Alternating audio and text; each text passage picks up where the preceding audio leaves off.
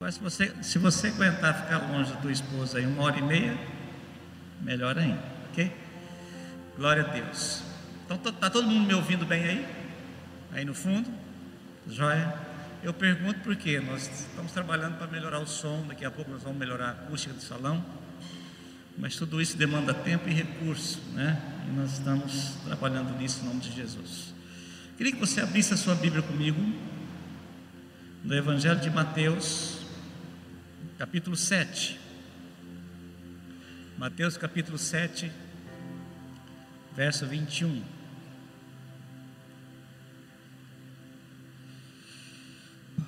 Jesus diz assim: Nem todo o que me diz Senhor, Senhor entrará no reino dos céus, mas aquele que faz a vontade do meu Pai que está no céu. Vou repetir: Nem todo o que me diz Senhor, Senhor entrará no reino dos céus, mas aquele que faz a vontade do meu Pai que está no céu. Vamos orar. Obrigado, Pai, por essa noite.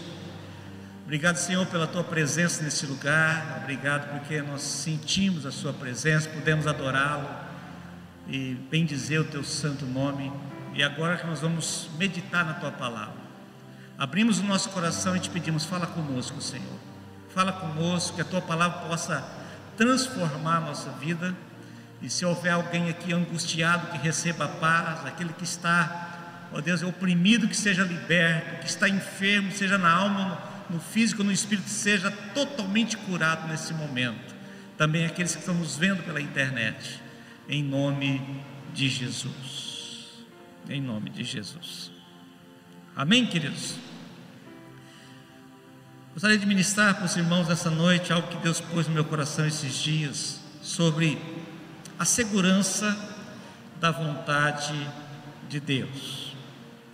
Nós sofremos tanto, nós temos visto tantas pessoas sofrerem devido a decisões e escolhas erradas que fazem. Tem uma frase que diz assim: Nós somos a nossa, as nossas escolhas, ou seja, nós somos aquilo que escolhemos ser. Então, muitas vezes nós sofremos devido a essas decisões, essas escolhas erradas. Né? Nós caminhamos 99% das vezes baseado no que sentimos e no, no que vemos, ou seja, naquilo que nós ouvimos e vemos na mídia, aquilo que a ciência diz, aquilo que a matemática nos, nos afirma, nós caminhamos e decidimos em cima disso. E é interessante que a Bíblia não nos diz isso. Esses dias eu estava conversando com a minha esposa sobre isso e tem compartilhado isso com quem está, tem estado perto de mim. Deus não nos chamou a vivermos por sentimentos, porque os nossos sentimentos eles são instáveis. Eles são bombardeados constantemente por decepções, por coisas que as pessoas falam ou fazem para nós. Os nossos sentimentos são bombardeados por, por, por, muitas vezes por tristezas, nós não podemos viver baseado em sentimentos. Nós não podemos tomar decisões baseadas em sentimentos. Por outro lado, também, nós não podemos tomar decisões baseadas naquilo que temos visto na mídia, naquilo que nós temos, através dos nossos sentidos, é, deixado entrar na nossa mente. Aquilo que a ciência diz, aquilo que a matemática, nós não podemos ficar fazendo cálculos somente e tomarmos decisões em cima desses cálculos. A Bíblia nos chama a vivermos pela fé, não por sentimentos ou por aquilo pelo natural que nós observamos. E a pessoa me disse assim, pastor, mas às vezes você tem, você tem aquele sentimento, aquela vontade de chutar o pau da barraca, de chutar o balde, como diz o outro. Eu disse, eu tenho. E falo isso para Deus, que eu tenho vontade muitas vezes de chutar tudo. Mas imediatamente eu digo: Deus, eu sei que o Senhor está me ouvindo agora e é, o Senhor entende os meus sentimentos, mas eu caminho não por aquilo que eu estou sentindo, mas pela fé. E eu creio, a tua palavra tem mais peso na minha vida do que aquilo que eu estou sentindo. E nós, filhos de Deus, somos chamados e desafiados pela palavra, vivemos pela fé, a não crer naquilo que ouvimos ou naquilo que vemos no natural, mas aquilo que nós recebemos de Deus na Sua palavra. Somos desafiados a tomar decisões, a decidirmos, né, pela vontade não nossa, baseado nos sentimentos, mas pela vontade do Senhor. E o próprio Jesus disse: Olha, nem todo aquele que diz para mim, Senhor, Senhor, entrará no reino dos céus, mas aquele que faz a vontade do meu Pai que está no céu. E ele fala de algo sério aqui, ele fala sobre a questão de você entrar no céu ou não. Ele fala a questão de salvação mesmo. Olha, não é porque você chama Jesus de Senhor, não é porque você frequenta uma igreja ou se autodenomina cristão, que você vai entrar no céu. Mas uma das marcas daquele que vai entrar no céu um dia é aquele que se preocupa em fazer a vontade de Deus. E eu não vou aqui, eu vou falar sobre a vontade de Deus e a segurança que ela nos traz, mas eu não vou falar aqui sobre quatro, cinco pontinhos que você vai, como nós é, podemos fazer, eu não, não, tô, não, vou te ensinar né, a, a, a, a fazer a vontade de Deus, não, eu vou compartilhar com você a importância disso. O quanto é importante nós evitarmos de tomar decisões, de fazer a nossa vontade, e sofremos por isso. Eu li algo interessante essa semana que diz assim: o difícil não é descobrir a vontade de Deus para as nossas vidas, mas sim negar a nossa para fazer a dele. Então o difícil não é descobrir a vontade de Deus para nós, mas é nós negarmos a nossa, negarmos a, a, a, de fazer a nossa própria vontade. Querido, nós precisamos estar atentos à voz de Deus. Nós precisamos buscar o Senhor, entender para cada área da nossa vida existe algo estabelecido por Deus para ser feito. Né? Deus tem a sua vontade plena, perfeita em cada área da sua vida, seja na profissional, seja na vida financeira, na vida familiar, na vida ministerial. Então eu e você precisamos estar atentos a isso. O Evangelho não é Deus fazer a sua vontade. O Evangelho não é Deus fazer a vontade do homem. É o homem fazer a vontade de Deus. Nisso consiste o Evangelho. Não é você fazer a sua própria vontade, mas fazer a vontade de Deus. E a vontade de Deus, muitas vezes, né, dói. Porque essa a vontade de Deus na maioria das vezes contraria a nossa própria vontade, vai contra os nossos, muitas vezes as, os nossos sonhos, as nossas, os nossos projetos pessoais. Então, às vezes, a vontade de Deus dói, mas nunca de ser, deixa de ser perfeita. A vontade de Deus dói nas nossas vidas, mas nunca vai deixar de ser perfeita. O que Deus tem para mim e para você é, perfe é perfeita. A vontade de Deus é sempre boa para nós, irmãos. Não tenha medo de buscar essa vontade de Deus para a sua vida, seja em que área for. E é interessante que a coisa é tão, parece ser tão simples, mas Deus quer nos poupar de sofrimentos, quer nos proteger através da sua vontade. Eu estava uma vez saindo de férias alguns anos atrás, meus filhos ainda não estavam casados. E nós estamos saindo de férias e normalmente as férias não é minha, as férias é da família. Então nós decidimos juntos para onde vamos. Cada um dá uma opinião, um cede aqui, outro cede ali, e nós chegamos a uma conclusão. E eles decidiram todos que nós iríamos para um hotel fazenda perto de uma praia, de uma cidade praiana. Eu não senti paz naquilo, mas como né, eu fui em voto vencido, disse: tá bom, nós vamos. Isso foi, decidimos, chegou na noite, é, é, no dia da viagem, nós acordamos bem cedinho, seis horas da manhã, para podermos sair cedo e chegarmos. É, é por volta do almoço, ao horário do almoço lá no hotel, nós resolvemos ligar para o hotel. E quando nós ligamos para o hotel, a pessoa, a atendente diz: Olha, não venha, porque aqui choveu muito. E como é um hotel fazenda, tem um rio que passa perto do hotel e tem uma ponte. Essa ponte a água levou. Quem está dentro não sai, quem está fora não entra. Eu disse: Meu Deus, é por isso que eu não estava sentindo paz. Então, imediatamente nós ligamos para um outro hotel, aquilo que nós né, já havíamos conversado e fomos de férias para aquele outro hotel. Ou seja, se eu tivesse insistido, irmão, você já pensou viajar seis horas, chegar na frente do hotel, ver o, outro, o hotel do outro lado do rio, não poder atravessar, não poder se hospedar e ter que voltar mais 600 quilômetros de volta. Tudo isso porque Deus estava mostrando o que Ele queria e nós não estávamos entendendo.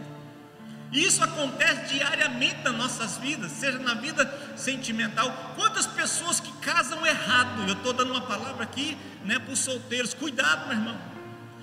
Né? Namore, nós já ouvimos muito isso. Namore com os olhos abertos. Esses dias, né, um, um casal de uma outra cidade estava conversando comigo e, e, e a esposa assustada, porque como é que pode? O marido assustado com a esposa, a esposa assustada com o marido, que estava vendo reações que não conhecia, que nunca tinha visto. E eu estava conversando com a minha esposa sobre isso. As pessoas precisam. Como é que pode, né, escolher alguém para casar sem ter o mínimo, a mínima preocupação de orar, de buscar a Deus por aquela decisão tão importante, tão comprometedora? Então namore, você que é jovem, namore com os olhos abertos pergunte quem é, pergunte para a mãe da pessoa quem ela é, pergunte para o pai, pergunte para os amigos, pergunte para os vizinhos, para você saber quem é a pessoa. Então namore com os olhos abertos, mas quando casar, fecha os olhos, meu. Porque aí não tem mais jeito, casou, está casado. Aí eu vou largar porque fulano né, é estranho. Mas por que você não viu isso solteiro? Então nós precisamos buscar a vontade de Deus em cada área da nossa vida, para depois não lamentarmos uma decisão errada, precipitada. Porque muitas vezes nós decidimos baseado na visão, porque a pessoa me foi atraente, porque eu gostei do jeito dela, porque ela é bonita, faz o meu tipo. E aí, né? Tudo isso é bom, é bonito, mas isso não mantém um casamento. O que mantém um casamento é a convicção que temos que quem nos uniu foi Deus. Um dia eu estava assistindo um depoimento do bispo Macedo, ele e a esposa dele, e perguntaram para ele assim, entrevistador, né, o senhor já pensou em largar da tua esposa? Ele disse nunca. E perguntou para ela, e você? Ela disse, já pensei. E no início do casamento, ele contando, no início do casamento ela chegou para mim e disse: Olha, vamos largar, vamos separar porque não tem mais jeito. Ele disse para ela assim: Nunca fale isso, porque eu creio que Deus nos uniu, e se Ele nos uniu, Ele vai nos capacitar a superar qualquer obstáculo que surgir no nosso, no nosso caminho, na nossa vida. Então ele diz: até hoje, faz mais de 50 anos que eles são casados. Ele falou, nós estamos casados, e o que, que nos, nos fez permanecer casados é a nossa fé, é a nossa convicção que nós estamos fazendo a vontade de Deus. Então eu citei alguns exemplos aqui para você entender que em cada área da tua vida tem uma vontade clara de Deus estabelecida. E nós precisamos nos preocupar com isso, irmãos. Amém, queridos? As coisas são tão automáticas hoje. Eu falo que a minha esposa é meu GPS. Eu não sei se tem alguém que a esposa é assim, é mais detalhista. Então, né, quando não tinha GPS, nós viajávamos de carro. Nós entrávamos numa cidade desconhecida e ia perguntando até acharmos o lugar que ia ficar. E na hora de sair, a minha esposa sabia exatamente: olha, aqui vira aqui, vira aqui, vira lá. Mas como você está sabendo? Porque ela observava cada ponto e ela, eu, eu dizia para ela: você é meu GPS. O dia que ela não ia, eu me perdia. E hoje nós temos a facilidade: nós temos GPS no celular, nós temos GPS na maioria dos carros. Então é muito simples. Eu vou em tal lugar, no Rio de Janeiro ou em São Paulo, numa cidade grande. Você coloca lá o endereço, o CEP, o número e ele é, calcula a rota e coloca. Você aperta só o botãozinho ir e ele, ou é voz feminina, normalmente é feminina, né? Você começa a andar e você, se você entrar num lugar errado, você recalcule a rota, ela vai te dando a rota. Então você não tem preocupação de, de é, é, marcar lugares, de, de fazer observações. E muitas vezes nós fazemos isso na nossa vida, a nossa vida é tão agitada, nós vivemos num mundo tão imediatista, tão agitado, que nós não não, não, não ficamos atentos aos detalhes. E as coisas nós muitas vezes vivemos no automático. Sabe o que é viver no automático? A coisa está andando, está caminhando, você vai deixando, porque sempre foi daquele jeito, você faz mais ou menos aquilo que está acostumado a fazer, e a coisa vai indo. E não é assim que funciona. Então nós somos mal acostumados. Nós, nos nós não nos preocupamos em aprender o caminho. Nós queremos o que Deus tem, sem nos preocuparmos em conhecer a vontade dEle. Muitas vezes, irmãos, nós nos preocupamos muito mais né, em que Deus faça a nossa vontade, ou nos preocupamos muito mais com aquilo que Deus pode nos dar, do que nos preocupamos em conhecer a vontade dEle, em saber o que Deus tem para nós. Eu lembro do povo, da passagem do povo do Egito, quando saem do Egito e vão atravessar o, deserto para ir para, Canaã, em direção à promessa. E é interessante, irmãos. Em determinado momento, Moisés se retira para orar no monte. E quando ele volta, o povo tinha recolhido o ouro dado a Arão, e Arão fez um bezerro de ouro, e o povo estava lá fazendo festa, comendo e bebendo e adorando aquele bezerro de ouro. E Moisés fica muito indignado, porque os, aquelas pessoas, aquela multidão de gente, é, é, construiu o seu próprio Deus, porque o Deus que dava direção, o Deus que tinha o melhor para eles não servia, porque eles queriam um Deus que não falava nada, um Deus que simplesmente deixava eles fazer a sua própria vontade. Muitas vezes, se nós não tomarmos cuidado, mesmo conhecendo o Senhor, mesmo se autodenominando cristão, nós construímos o nosso próprio Deus, nós desenvolvemos um relacionamento com Deus baseado em toma lá da cá, Senhor, dá para mim porque eu preciso, e o que eu puder dar para o Senhor eu vou dar. Nós não nos preocupamos em colocar nossa vida debaixo da direção de Deus, em perguntarmos para Deus: Deus, o que, que o Senhor quer para mim nessa área? O que, que o Senhor quer fazer na minha vida? Aonde o Senhor quer me levar? Profissionalmente, qual a decisão que o Senhor quer que eu tome? Aonde o Senhor quer que eu invista o meu dinheiro? Né? Aonde o Senhor quer que eu, que eu invista o meu ministério? De que forma, de que maneira? Deus tem algo específico e claro para cada um de nós em todas as áreas da nossa vida. E por que então nós desenvolvemos um relacionamento com Deus de um Deus que faz aquilo que eu quero. Ao invés de eu me relacionar com um Deus verdadeiro e entender que a vontade dele é perfeita para mim e é melhor para a minha vida. A vontade de Deus sempre é melhor para nós. Então diga assim: a vontade de Deus sempre é melhor para nós. Abra sua Bíblia comigo lá em Filipenses capítulo 2. Filipenses capítulo 2, verso 13. O apóstolo Paulo diz: Porque Deus é quem efetua em vós tanto o querer como o realizar segundo a sua boa vontade. Ou seja, Deus quer fazer a vontade dele e realizar coisas, realizar a vontade dele na sua vida e na minha vida. É Ele ou é Ele quem deveria efetuar em nós, tanto o querer como o realizar, segundo a Sua boa vontade. Mas, infelizmente, nós trabalhamos muito mais em fazer a nossa vontade do que a vontade dEle. E a nossa vontade, na maioria das vezes, é imperfeita, não funciona.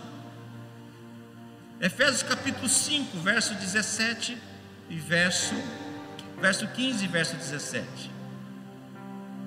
Paulo diz: Porquanto vede prudentemente como andais, não como necios, e sim como sábios, remindo o tempo, porque os dias são maus.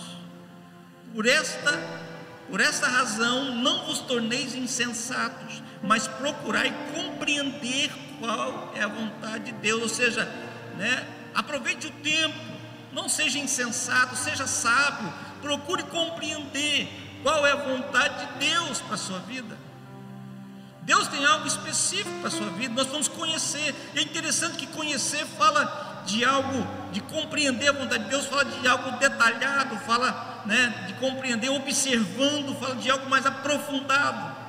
E nós normalmente nós gostamos das coisas mais rápidas, mais superficiais. Gostamos das coisas mais aceleradas, não é verdade? E o próprio Jesus diz que o reino, é, para nós alcançarmos né, a, a salvação, né, ou entrarmos no céu. O reino de Deus, no reino de Deus a porta é estreita e o caminho é apertado que leva à salvação. Mas o caminho que leva à perdição, a porta é larga e o caminho espaçoso. Então, normalmente nós queremos as coisas mais fáceis. E baseado nisso, nós decidimos pelo mais fácil. E nem sempre o mais fácil é o melhor para nós. Normalmente não é. Não que a gente não conquiste coisas com facilidade, mas normalmente não é assim que funciona. Existe então a vontade permissiva e a vontade diretiva de Deus. Alguns pregam contra que não existe vontade permissiva, Mas se nós olharmos lá em 2 Reis, nós vamos ver que Isaías, o profeta Isaías, chega para o rei Ezequias. O rei Ezequias foi um homem que foi usado por Deus para trazer um grande avivamento em Israel. Um homem temente a Deus que, que aboliu a idolatria, que fez tantas coisas em Israel.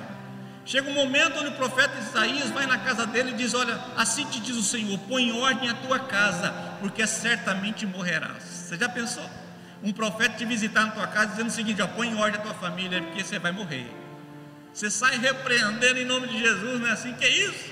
Pois é, Isaías foi lá para Ezequias, Ezequias sabia da seriedade do profeta Isaías, recebeu aquilo como recado de Deus, e a Bíblia diz que ele deitou na sua cama, virou para a parede e chorou, disse para Deus: Deus, eu tenho feito tanta coisa correta diante do Senhor, e começou aquela barganha com Deus: eu tenho feito o que é, que é correto diante do Senhor.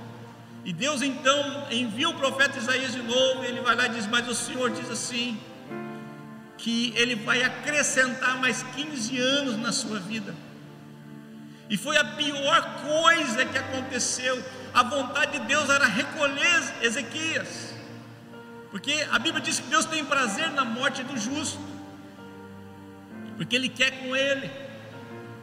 Mas Ezequias chorou e lamentou. Então Deus fala: tá bom, então você vai viver mais 15 anos. E Ezequias então desvia da presença de Deus e faz coisas terríveis, porque não era a vontade de Deus aqueles 15 anos. Então muitas vezes Deus permite algumas coisas porque nós insistimos. Um outro exemplo da vontade permissiva, né, o rei Saul.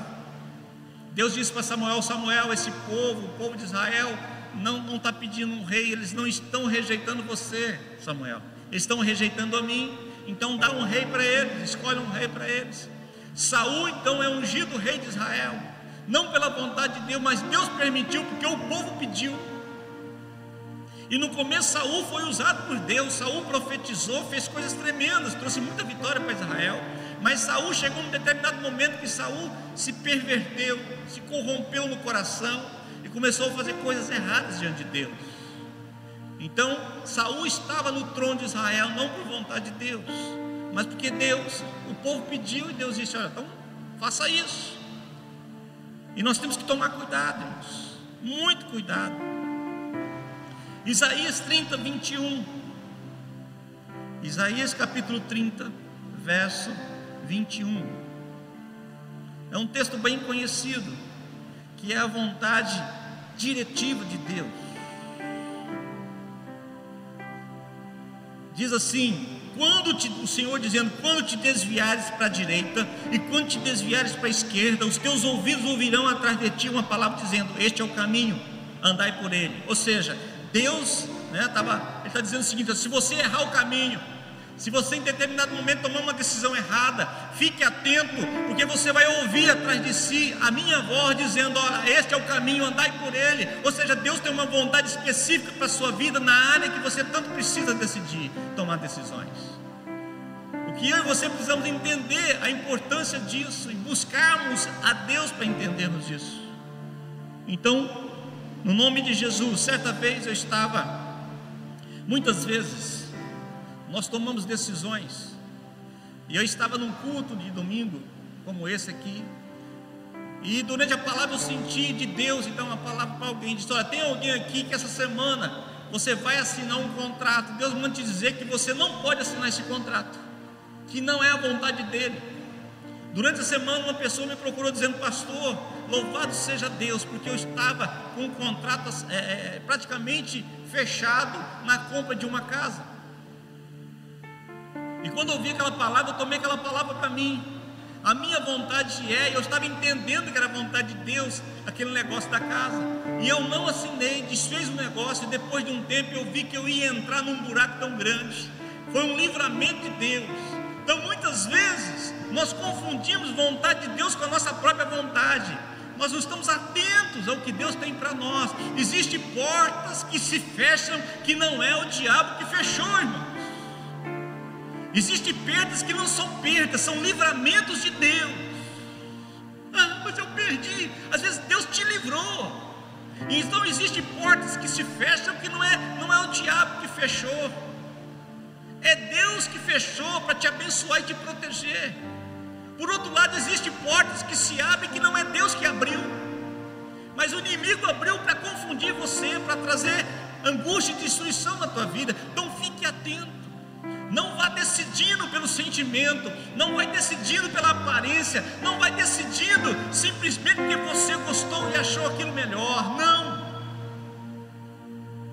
Tenha paciência, né? compreenda, avalie, busque a Deus. Quanto mais íntimo de Deus você estiver, mais você vai entender o que você tem que decidir. E eu sou assim, irmãos, eu não tomo decisões precipitadas. Minha esposa sabe disso. E ela não me impressiona, eu não tomo decisão debaixo de pressão, eu não tomo decisão né, por, por, por chantagem emocional, eu não tomo decisões por, por é, é, é, é, a pessoa né, ficar te pressionando, dizendo, não, você precisa fazer isso. Não, eu não preciso fazer. Eu preciso fazer o que Deus me mandou fazer. E o que eu preciso é entender o que Deus tem para ser feito. Então por quê? Porque eu sei que as consequências elas podem ser duradouras. E é interessante que nós nós muitas vezes fazemos o que queremos e culpamos a Deus pelas consequências. Na hora de decidir, é interessante que acontece algumas vezes isso na igreja. Às vezes a pessoa é comerciante e ela acaba fazendo negócio com alguém, ou vende alguma coisa, ou faz um negócio com a pessoa. Depois a pessoa não paga. Qualquer pessoa que ela procura, os pastores. Pastor fulano de tal não me pagou, o que, que eu faço? E a questão é, não é o que fazer, mas por que, que você não consultou antes de fazer o um negócio? Porque agora que está feito, né? Vem pedindo uma solução. Não estou dizendo que você não possa fazer isso, mas você precisa tomar decisões baseadas na vontade de Deus, porque às vezes nós decidimos, fazemos o que queremos, depois né, nós culpamos a Deus pelas consequências. Ou culpamos a Deus ou culpamos alguém. Alguém é responsável porque eu estou colhendo aquilo que eu estou passando. Faz o que quer, mas culpa a Deus pelas consequências. Há muitas pessoas que reconhecem a vontade dele, mas não caminham nessa vontade. Meu irmão, eu e você, Jeremias 29, 11, é muito claro sobre a vontade de Deus, o que é a vontade de Deus para nós. O Senhor diz assim: Eu é que sei que pensamentos têm a vosso respeito, diz o Senhor, pensamentos de paz e não de mal, para vos dar o fim que desejamos que desejais. Ou seja, a vontade de Deus sempre é o melhor para a minha vida e para a sua vida. Amém ou não? Interessante que o que te leva a entender a vontade de Deus, uma das coisas, eu vou me deter só nessa, que para mim resume tudo. Colossenses fala isso. Que seja a paz de Cristo o árbitro dos vossos corações. Ou seja, quando eu sinto paz, eu vou entender que aquilo é de Deus. Mas isso também pode se tornar um laço, uma armadilha. Ou seja, para essa paz que você sente tem que ser proveniente de uma comunhão, de um relacionamento íntimo com Deus. Então eu busco a Deus, eu estou em comunhão com Deus, eu busco na palavra, eu oro, eu estou em comunhão com o Senhor. Então o meu coração vai ter paz na decisão que Deus está aprovando. É, então é, a paz de Cristo seja o árbitro, aquilo que vai dizer é de Deus e não é de Deus. Mas só que essa paz tem que ser, tem que, tem que ser proveniente de uma comunhão íntima e profunda com Deus. Senão nós vamos ter paz. Quantos aqui já tomaram decisões erradas com paz no coração. Eu já tomei. Não é de. Quantos jovens, irmãos, já entraram na minha sala? Pastor, olha, estamos namorando. Mas você já orou? Já, já orei. Porque é assim, né? Antigamente, na minha época, orava dois meses, três meses, seis meses para namorar alguém. Hoje não. Quanto tempo você orou? Ah, eu fiz umas duas, três orações. Uns dois dias nós oramos. É a vontade de Deus. Começa a namorar. Porque essa é a pessoa da minha vida. Depois de três, quatro meses, volta com a mesma cara, só que agora lavada. Entra na minha sala e diz, pastor, terminando. Porque entendendo que não é vontade de Deus. Como é assim? Como, como funciona isso? Era a vontade de Deus, agora não é? Deus muda assim? Não. Nós, a pessoa sentiu paz, mas uma paz proveniente né, de um desejo do coração, de um projeto pessoal, de uma aparência física, de um sonho, não de uma comunhão íntima com Deus. Então, se você tiver uma, uma comunhão íntima com Deus, você vai entender, o teu coração vai ter paz nas decisões né, que Deus quer para a sua vida. Amém ou não? Só deseje experimentar a vontade do Senhor. Romanos capítulo 12, verso 2. Paulo diz isso sobre a questão de experimentar a vontade de Deus. Ele diz: Não vos conformeis, ou seja, não tome a forma desse século, mas transformai-vos pela renovação da vossa mente, para que experimenteis qual seja boa, agradável e perfeita vontade de Deus. Ou seja, não se conforme, mas se transforme pela renovação da vossa mente, ou seja, tem que mudar aqui dentro. Né? Essa, essa renovação fala de metanoia, essa mudança, e metanoia significa mudança, transformação de caráter, né? a maneira de pensar motivada por arrependimento. Então eu me arrependo, por isso eu vou moldando a, a, a minha mente para que eu possa experimentar a vontade de Deus. Agora a questão é o que tem entrado na nossa mente. A nossa mente é como uma esponja que vai absorvendo né, o meio que nós estamos é, vivendo. Tudo aquilo que entra pelos olhos, que entra pelos ouvidos, vai contaminando a mente. Então, cuidado com aquilo que você ouve, cuidado com aquilo que você vê, porque isso pode fazer com que tua mente comece a se conformar com os moldes desse mundo e te leve a tomar decisões baseadas naquilo que o mundo determina, não aquilo que Deus quer. Então eu e você precisamos de uma metanoia, uma mudança radical de mente, né, baseado no arrependimento. Eu me arrependo de fazer aquilo ali e eu preciso mudar a minha vida, preciso mudar a minha mente em relação a isso. E uma das grandes e poderosas maneiras de transformação de mente é a palavra de Deus. Nós somos limpos pela palavra.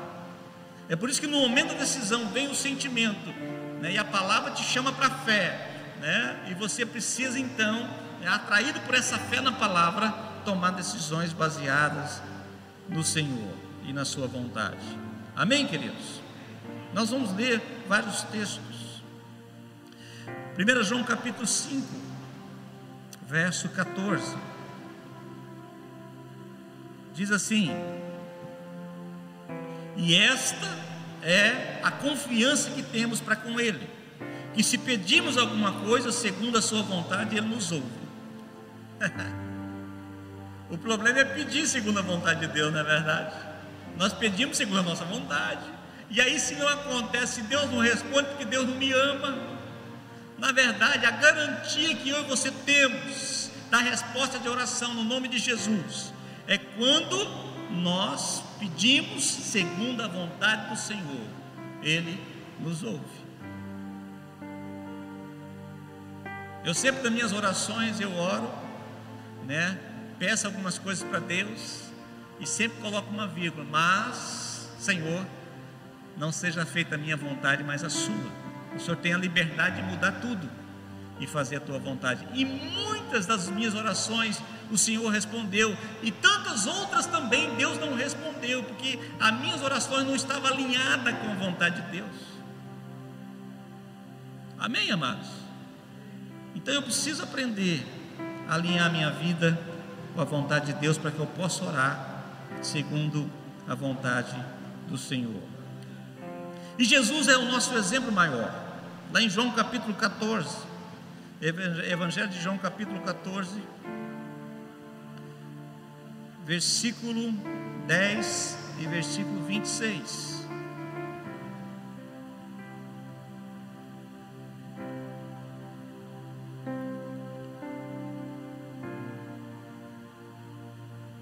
Diz assim a palavra do Senhor.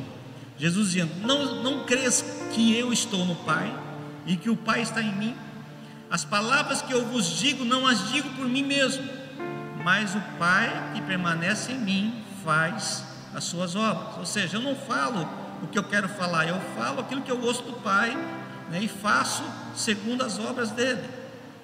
E lá no versículo 26, mas o Consolador, o Espírito Santo, a quem o Pai enviará em meu nome, esse vos guiará, vos ensinará todas as coisas, vos fará lembrar de tudo que eu vos tenho ensinado. Ou seja, o Espírito Santo vai nos fazer né, lembrar e entender a vontade do Pai. Mas é interessante como Jesus, o tempo que ele viveu aqui, em alguns momentos, nós vemos Jesus deixando os discípulos, deixando a multidão e indo um lugar, um lugar sozinho à parte para orar. Lá no comecinho do livro do Evangelho de Marcos, você vê que né, Pedro estava ali, com certeza, anotando, colocando em ordem os enfermos para que Jesus orasse. E Jesus olha e começa a curar alguns enfermos. De repente, Jesus se retira e vai orar. E Pedro fica desesperado, porque o povo estava perguntando por Jesus. E quando Jesus volta, Pedro diz: Olha, Senhor, onde o senhor estava? Há uma multidão te esperando. Jesus disse: Me convém agora ir para outra cidade. Porque na sua comunhão, na sua intimidade, na sua oração, Deus diz para ele que, que era para ir para outra cidade. Então Jesus, a sua, a sua o seu dia a dia era fazer a vontade do Pai. E ele diz isso com muita clareza lá em João capítulo 4, versículo 34. Ele diz assim: Disse-lhe Jesus: A minha comida consiste em fazer a vontade daquele que me enviou e realizar a sua obra. Comida é o que? Comida é aquilo que nos fortalece é aquilo que nos sustenta. E Jesus, a minha comida, aquilo que me fortalece, aquilo que me sustenta é fazer a vontade daquele que me enviou.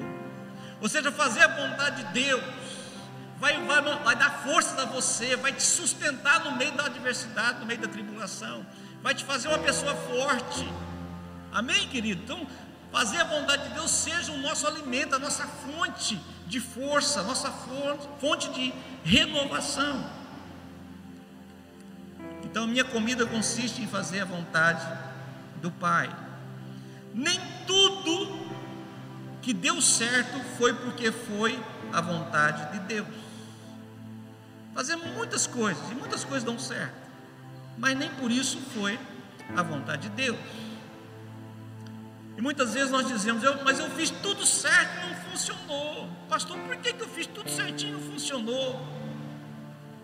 A Bíblia diz no livro de Salmo, capítulo 106, verso 5, verso 15. Salmo 106, verso 15. Diz assim a palavra do Senhor: Concedeu-lhes o que pediram, mas fez definhar-lhes a alma. Em algumas versões diz fez amargar sua alma. Ou seja, Deus concedeu o que o povo de Israel pediu, mas fez eles amargarem e morrer no deserto.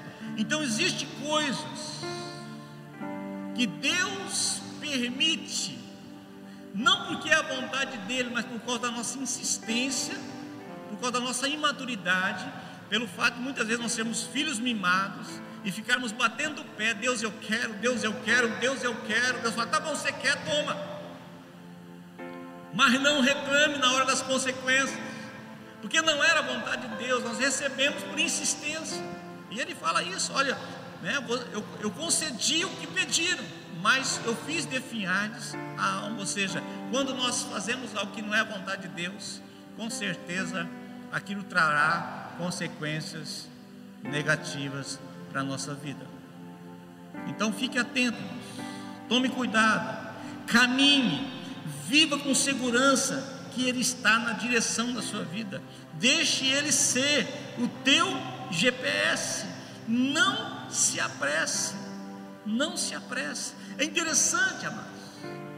Esses dias eu estava conversando com alguém e a pessoa está dizendo: Olha, eu estou ficando velho, né, já estou numa idade, é, eu preciso fazer alguma coisa ministerialmente, eu preciso fazer alguma coisa. Estava dizendo: Olha, Jesus, ele demorou 30 anos se preparando, entendendo o tempo de Deus e depois ele teve um ministério, um ministério relâmpago, O ministério de Jesus durou três anos e meio, mas foi um ministério que revolucionou o mundo e ainda revoluciona.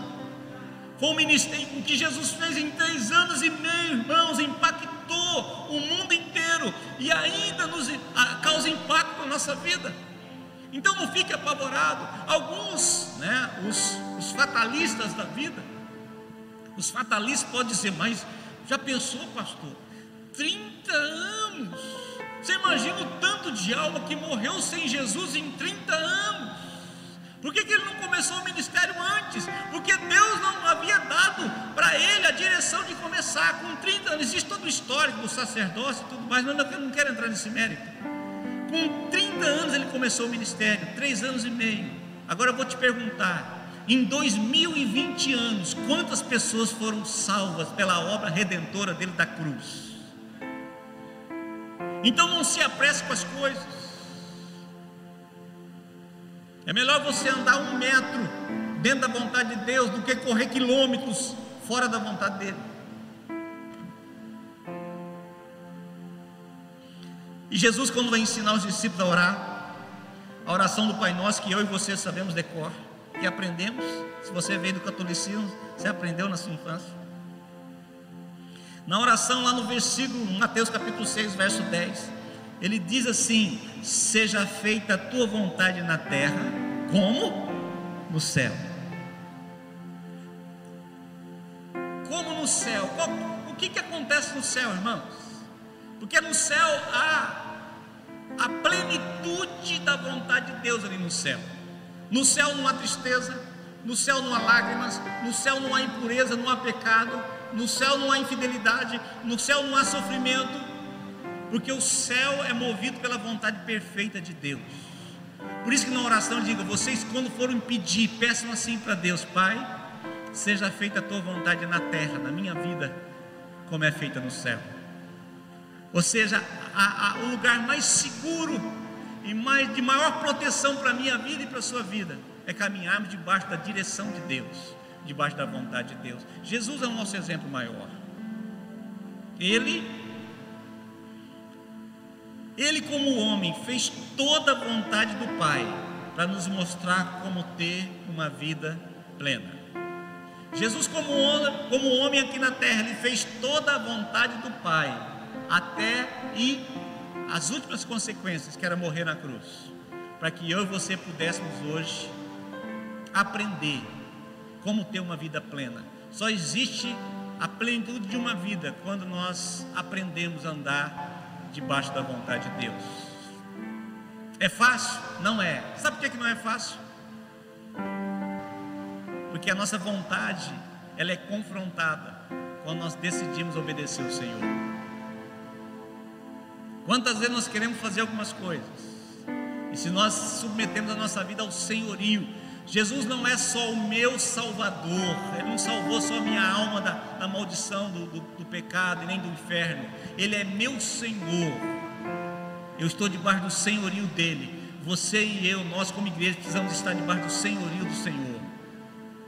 Eu vou fazer a vontade dele, porque é o lugar de maior proteção, de maior segurança para a minha vida.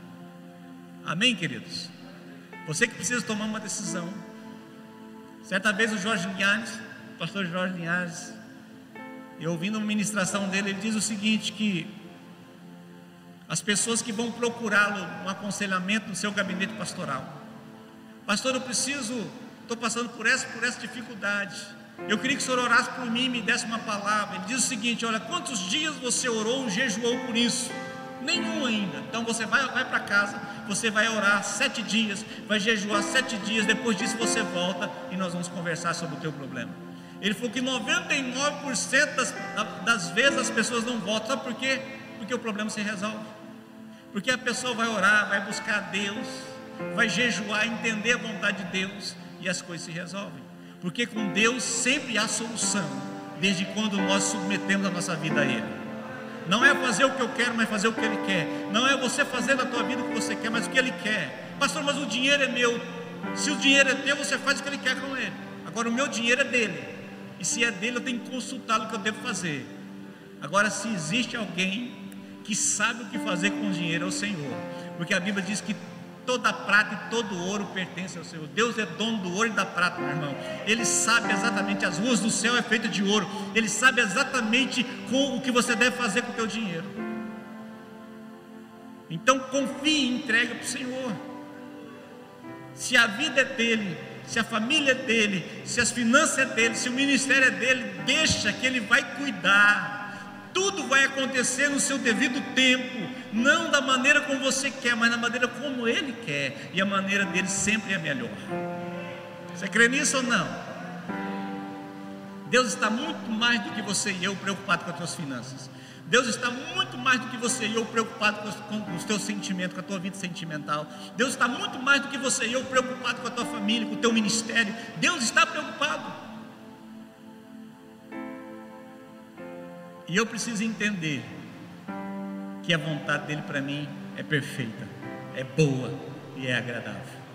Amém, queridos? Então busque o Senhor de todo o coração. Faça com que esse novo ano que se aproxima, daqui um mês e pouquinho, nós estamos entrando em 2021, e alguns estão dizendo, pastor, 2020 tem, tem, que, ser tem que se rasgar 2020 do calendário. Não, irmão. 2020 tem sido um ano de aprendizado. Eu tenho aprendido esse ano a depender de Deus. A igreja tem aprendido a depender de Deus. Então, estabeleça na tua vida, Senhor, eu preciso aprender a confiar que o Senhor tem coisas grandes para fazer na minha vida. E eu quero estar sensível para ouvir a tua voz e entender o tempo e a maneira do Senhor. Em nome de Jesus. Porque senão nós vamos estar tomando decisões segundo a nossa vontade e quando vem as consequências, nós culpamos Deus. Por que, que o Senhor permitiu? Você já fez algum dia essa declaração? Deus não foi fazer isso, eu orei, eu falei com o Senhor, por que, que o Senhor permitiu que eu tomasse uma decisão errada? Deus não permitiu, irmãos. Deus simplesmente não interferiu, porque a tua vontade era tanto de fazer aquilo, que você acabou fazendo, e Deus não interfere, porque Deus nos dá liberdade de escolha. Se Ele interferisse, nós não seríamos livres, nós seríamos robôs programados para fazer a vontade de Deus. Não, nós somos filhos, precisamos entender quem é o nosso Pai e amá-lo profundamente e desenvolver um relacionamento com Ele tão profundo e íntimo que fazer a vontade de Deus vai ser a nossa comida, vai ser aquilo que vai nos fortalecer, que vai nos dar força para caminhar no nome de Jesus. Ele é o maná que veio do céu para matar a nossa fome. Então, o lugar mais seguro para estarmos o lugar que mais nós podemos ser fortalecidos é quando nós estamos debaixo da vontade de Deus. Eu tenho convicção aonde Deus me colocou, ou o que Deus está fazendo e aonde Ele vai me levar. Isso me dá segurança, isso me dá firmeza e força para permanecer, em nome de Jesus. Amém? Quase aqui tem que tomar algumas decisões esses dias aí. Nós temos que tomar decisões todos os dias, na é verdade. Agora nós precisamos tomar decisões segundo a direção do nosso Deus. Eu queria que você ficasse de pé comigo agora. Ele, Jesus, como homem, fez toda a vontade do Pai para nos mostrar como ter uma vida plena. Como ter uma vida plena. Aleluia. Glória a Deus. O difícil não é descobrir a vontade de Deus para as nossas vidas, mas sim negar a nossa para fazer a vontade dele. O lugar mais seguro da terra é o centro da vontade de Deus. Não confunda vontade de Deus com permissão de Deus. Deus permite por causa da nossa dureza. Mas a vontade de Deus, ela é protetora, ela é, ela nos dá segurança, nos fortalece diariamente. Amém, queridos? Glória a Deus. Jesus fez em três anos e meio uma revolução no mundo. Deus, em seis meses, um ano, Ele pode fazer uma revolução através da tua vida. Quando você alinhar a tua vontade com a vontade dEle. Quando você entender o que Ele tem para a tua vida. Em determinadas áreas. As coisas vão mudar e vão começar a caminhar de uma outra maneira. Amém? Feche os seus olhos. Vamos orar.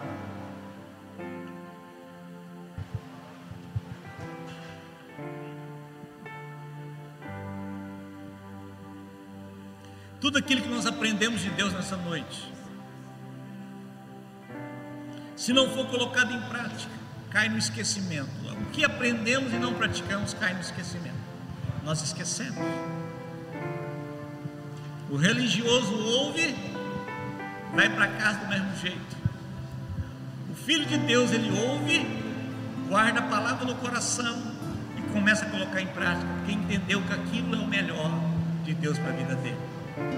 Vamos orar, Pai. Muito obrigado nesta noite. Porque podemos meditar na tua palavra e aprender com ela. Obrigado que o Senhor nos aponta o caminho e nos ensina, Senhor, a decidir. Nos ensina a importância de caminhar dentro da tua vontade. Caminhar debaixo da tua vontade nos traz segurança, nos traz força, nos traz renovo. Nos ajude, Senhor, porque temos muitas vezes sofrido causa de decisões que tomamos na empolgação, com motivações erradas. E quando as consequências vêm, Senhor, nós ficamos culpando o Senhor e culpando as pessoas. Nos ajude nessa noite a entender, a compreender a tua vontade. Pai, nos dê a fé e a segurança para quando orarmos, Senhor, entendermos que o Senhor ouve a oração daqueles que obedecem o Senhor, que caminham na tua vontade. Em nome de Jesus, Em nome de Jesus, nos leva como igreja nesses dias, mesmo em meio a uma crise tão grande, nos leva, Senhor, a estar com nossos ouvidos abertos, o nosso entendimento aberto para compreendermos a tua vontade, Senhor, para cada área da nossa vida. Porque hoje, Senhor, na atual situação, um erro pode comprometer todo um projeto, um erro pode comprometer a nossa vida futura. Por isso, nos dá sensibilidade, Senhor, nos dá um coração quebrantado, um coração que ama e que busca o Senhor, para que possamos compreender a tua vontade. E assim como Jesus, que a nossa comida possa fazer a tua vontade. Que o nosso alimento, que o nosso sustento, que aquilo que traz força e renovação, possa fazer, possa ser, fazermos a sua vontade. Em nome de Jesus, Pai. Em nome de Jesus, passa um tempo orando agora. Passa um tempo falando com Ele, dizendo: Deus, me perdoa, porque muitas decisões eu tomei e tenho colhido as consequências dela de maneira precipitada. Tomei decisões sem consultar o Senhor, e quando consultei, direcionar. Eu quis fazer do meu jeito. Pai, me ajude, me perdoa, me traz novamente para o caminho me traz novamente para perto, me ajuda, Senhor, me dá sensibilidade novamente para entender o que tu queres. E quando nós errarmos o caminho, Senhor, que o Senhor possa falar atrás de nós: esse é o caminho, andai por ele. Em nome de Jesus, Senhor. Nome de Jesus. Se eu te obedecer, e se tua voz eu ouvir seus mandamentos guardar, serei bendito por onde eu passar. As suas bênçãos vou receber, o teu favor vai me alcançar. Pois eu confio nas promessas que tu tens para mim. Eu faço um compromisso de ser fiel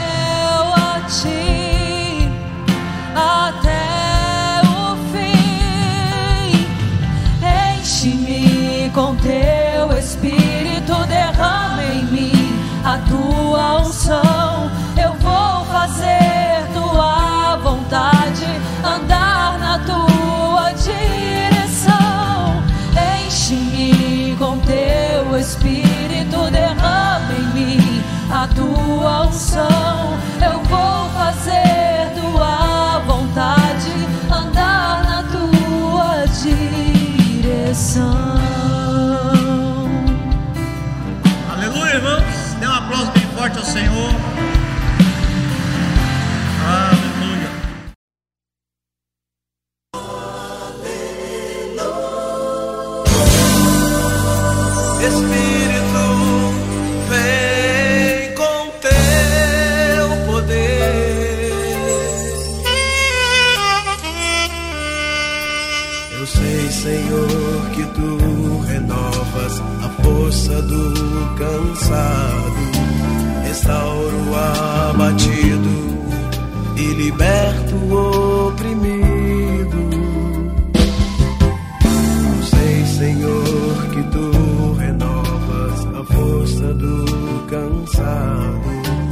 restauro o abatido e liberto o oprimido. Enviando a tua chuva.